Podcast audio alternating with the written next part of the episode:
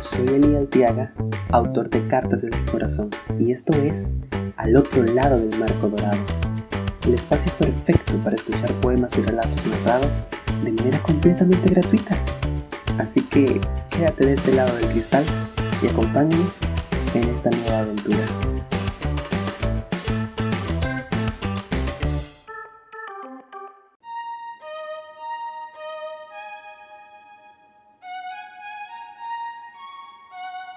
La carreta salió disparada como el tapón de uno de sus vinos añejados, y el hombrecillo soltó un galimatías dando brincos. si quieres que lo vuelva, querida, tendrás que... Eh, tendrás que pagar. Pero yo no tengo. Ah, repipí. Pero yo no tengo, pero yo no tengo, pero yo no tengo.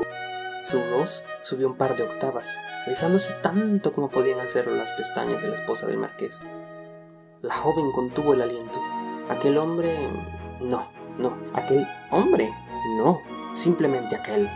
Aquel le había salvado la vida hacía un par de semanas. Pero esa noche envió toda la paja recién convertida en hilos dorados cerro arriba, a lo profundo de la niebla. Y sin el oro, el príncipe no aceptaría desposarla. Sin el oro, no. Debía haber otra forma.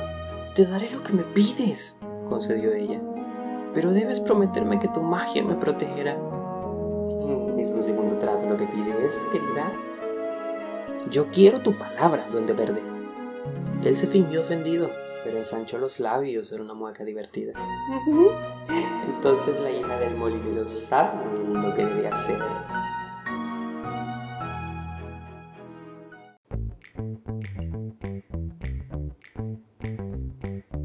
Esto fue Al otro lado del marco dorado, tu podcast narrativo.